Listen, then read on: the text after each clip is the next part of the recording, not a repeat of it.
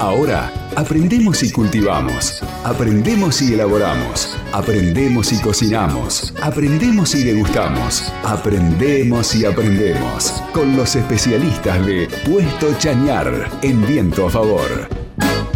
En Viento a Favor.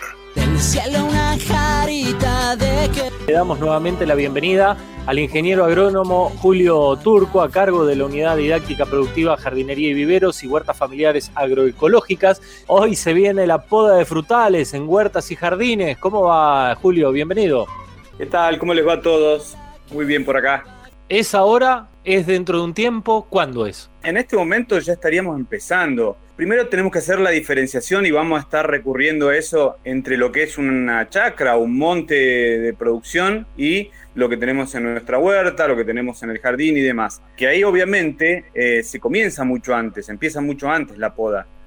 Eh, nosotros que tenemos esa oportunidad o que tenemos muy pocas plantas, entonces tenemos la oportunidad de manejar ese tiempo. Siempre es conveniente cuando eh, o las podas de invierno se hacen en esta época porque es justamente cuando la planta está dormida, está descansando, está ahí en, reposo y está pronta a despertar, ¿sí? O sea, no cuando arrancamos los fríos fuertes, sino tratamos de ir corriéndonos hacia finales del invierno, ¿sí? sobre todo sobre las plantas más este, delicadas a los fríos, y empezar un poquito, incluso hay algunas variedades que las podemos este, podar ya más centrada la, primavera. Vale mucho acá la observación, más allá de, las técnicas, de lo que hay que tener en cuenta y demás, porque obviamente todos los árboles frutales eh, fructifican o florecen diferente, pero la observación de nuestra planta, de nuestro árbol frutal, es importantísimo. Hay que prestar mucha atención a la planta porque cada planta responde de una manera diferente.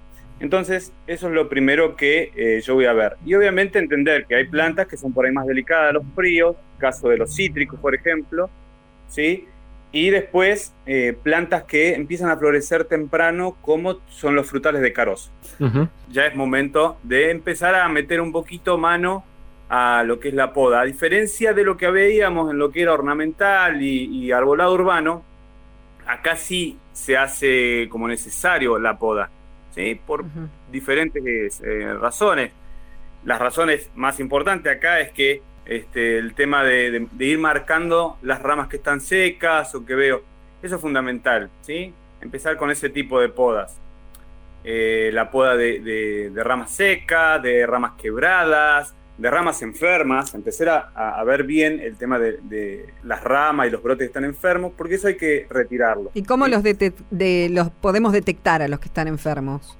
Los que están enfermos, bueno, podés ver el, leño que ya se está descascarando, que está medio podrido, ¿sí? que podemos ver un poquito este, la pudrición en esa rama, ¿sí? lo que vamos a hacer es ir retirando, retirando esas ramas. Entonces, ahí empezamos es de apodar este, los árboles, ¿sí? los frutales. Sobre todo con esta cuestión de que decir, bueno, ¿qué puedo, qué no puedo? Este, tengo miedo de podar o de, de mandarme una macana. Bueno, no importa, este, arranquemos de esta manera. Arranquemos sacando ramas eh, viejas, sacando ramas quebradas, ramas que están enfermas, ramas que van hacia adentro. Ahora vamos a ver este, generalmente este tipo de plantas, ¿sí? que son de jardín o son de huerta y demás, se conducen en una forma, o, van, tienen una forma como de vaso, ¿sí? Está como abiertas, ramas abiertas. En esta estructura de vaso lo que tengo que hacer es también permitiéndole un poquito de, mejor entrada de luz, un poquito mejor de entrada de aire, entonces vamos a sacar todo lo que es rama que va hacia adentro. Entonces ya avanzamos un montón con la poda, ¿sí? Sacando todo este material.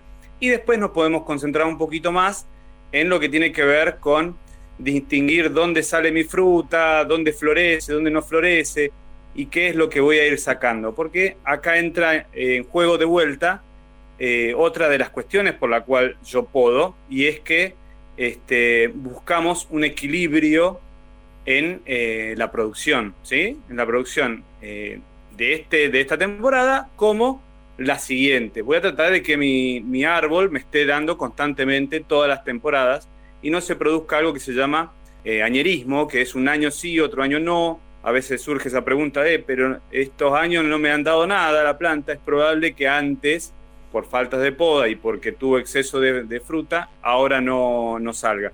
Entonces, para evitar eso buscamos un equilibrio. Y como son plantas de huerta, son plantas de jardín, también tenemos que ver la cuestión, eh, si se quiere, estética o de sombra y de el espacio y, la parte espacial que, tiene que ver con, nuestro jardín o con, espacios más reducidos como los jardines o las huertas, ¿cierto? Entonces arrancamos de esa manera eh, la poda. Bueno, tenemos algunos, algunos consejos de, por ejemplo, cuando uno agarra una rama, ¿dónde es el lugar para hacer el corte? Primero entender dónde salen los brotes, dónde salen las, eh, las yemas de flor o de hoja, que son eh, justamente las yemas. Este, salen en estructuras que se llaman yemas. ¿sí? Estas yemas son fáciles de ver y tienen formita un poquito triangular, que son las que dan hojas, y otras que son más redondas, eh, más voluminosas, incluso hasta con alguna vellosidad, y esas que son las de, este, la de flor. Entonces, sobre cada vez que yo miro una rama o cada vez que miro lo que voy a sacar, tengo que fijarme en esto. Si voy a podar, voy a podar sobre una yema a un centímetro más o menos ¿sí? de esa yema. Bien, si yo voy a hacer un, recorte de esa rama, veo la yema en la que voy a podar, podo sobre esa yema más o menos a un centímetro de donde está la yema. Y siempre a bisel, ¿qué quiere decir a bisel? En, en diagonal, ¿verdad? Sí y contrario a la yema. ¿Bien? ¿Qué quiere decir esto? Que si cae agua, si cae eh, lluvia y demás, el agua, primero que no se va a acumular en la punta de la rama, y segundo que va a correr y, no, y siempre en contra de la yema. Entonces mi yema siempre va a estar protegida. Y por otro lado, otro tips, otra idea que tengo que tener, es que siempre tengo que pensar en yemas hacia afuera. ¿Bien? Cada vez que corto una rama eh, sobre una yema, siempre esa yema va a tener que mirar hacia afuera de la planta, hacia afuera del árbol, hacia afuera del arbusto, siempre mirando hacia afuera, porque yo necesito que la estructura siempre se abra, no que se cierre, ¿verdad? Porque si se cierra, tenemos un montón de problemas de, sombreado, de falta de aire, este, de rameo, en el caso de, las plantas frutales empieza a haber rameo hacia adentro, ¿sí? se rozan una con otra y pueden incluso lastimar nuestra fruta. Entonces, si bien la fruta es comestible y demás, pero por ahí por una cuestión de calidad también está bueno de, tener esa, atención. Es lo que tengo que tener en cuenta, ¿sí? Lo ideal siempre es una tijera que esté bien, bien mantenida, o sea, antes de empezar a podar, yo tendría que eh, fijarme que, la, que esté bien afilada, si no la tengo afilada, buscar a alguien que afile, que sepa afilar, ¿sí? Y después mantenerla bien aceitada, bien engrasada, para que el mecanismo de la, de la, de la tijera funcione bien. Y lo que dijimos antes, ¿se acuerdan? Este, primero, lo ideal siempre es arrancar con la tijera de mano. ¿sí? Si ya tengo que usar una tijera más grande, ¿sí? también las mismas condiciones. Si ya tengo que usar otra, un serrucho, bueno, siempre ir viendo esta escalada, ¿no? Si yo puedo manejar todo con la tijera chica, mejor. Y después ir viendo si necesito otra, otro tipo de, herramienta, ¿cierto? Excelente. Volvamos un poquito al, tema de, de, los frutales, ¿no es cierto? Para hacerlo así general y que podamos llevarnos algo a la casa, tenemos que dividir, dividir los frutales en dos o tres este, tipos, ¿no es cierto? Los de pepita, llámese pera, manzana y membrillo, los de carozo, que ahí tenemos, eh, que son por ahí los más comunes en, las casas, ¿sí? Damasco, eh, ciruelo, eh, durazno, y después este, los cítricos, ¿sí? Sería la otra rama, y después sería que eso sí se lo vamos, lo vamos a ver en otro momento, eh, frutales como eh, las uvas o las higueras. Eh, tenemos que entender en qué momento florece y dónde florecen las plantas, eso, en qué parte, ¿no es cierto? Y recordar que siempre tengo que mantener el árbol a una altura que yo pueda cosechar. De nada me sirve un, durazno, supongamos, que esté allá a 5 metros de altura, si no lo voy a poder cosechar. Totalmente. Entonces, mantenemos eh, la poda lo más cerca posible. Muchas gracias, gran abrazo. Bueno, abrazo a todos. LU5 Podcast.